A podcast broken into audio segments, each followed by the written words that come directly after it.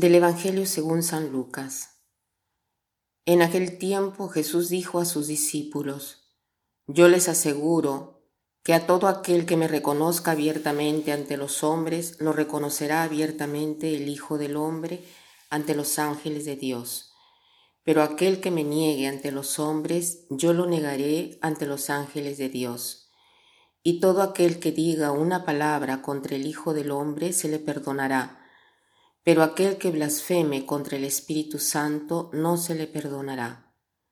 Cuando los lleven a las sinagogas y ante los jueces y autoridades, no se preocupen de cómo se van a defender o qué van a decir, porque el Espíritu Santo les enseñará en aquel momento lo que convenga decir. el Evangelio que acabamos de leer es el Evangelio de San Lucas y San Lucas ha escrito también los hechos de los apóstoles. Los hechos de los apóstoles no son otra cosa que las acciones de los primeros cristianos para defender y difundir la fe.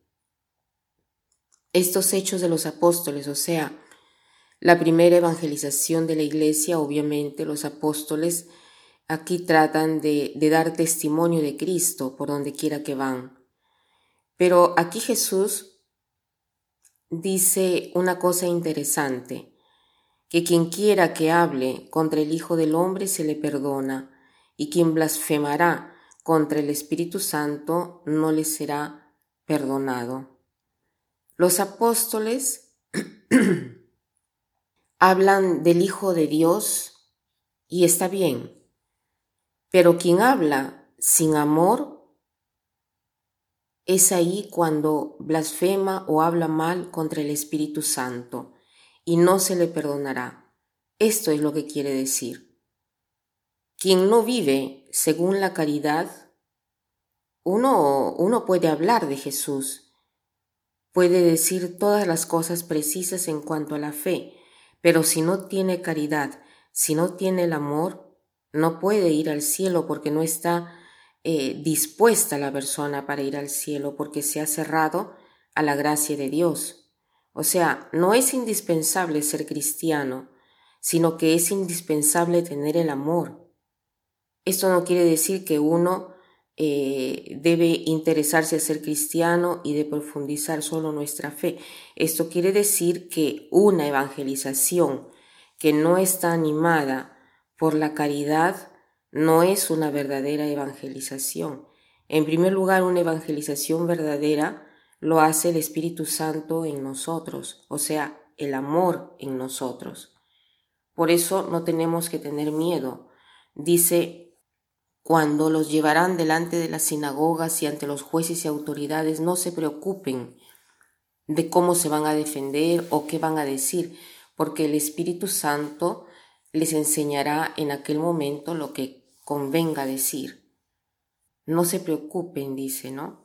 Porque todo será enseñado por el Espíritu Santo. No se necesita tener miedo. El Espíritu Santo anima.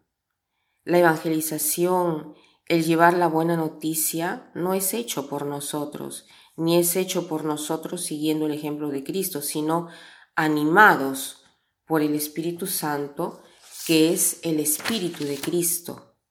Decía San Agustín una frase muy interesante. Eh, dice, eh, este es el horrendo y oculto veneno de vuestro error, que pretenden de hacer de la gracia de Cristo su ejemplo y no el don de la persona.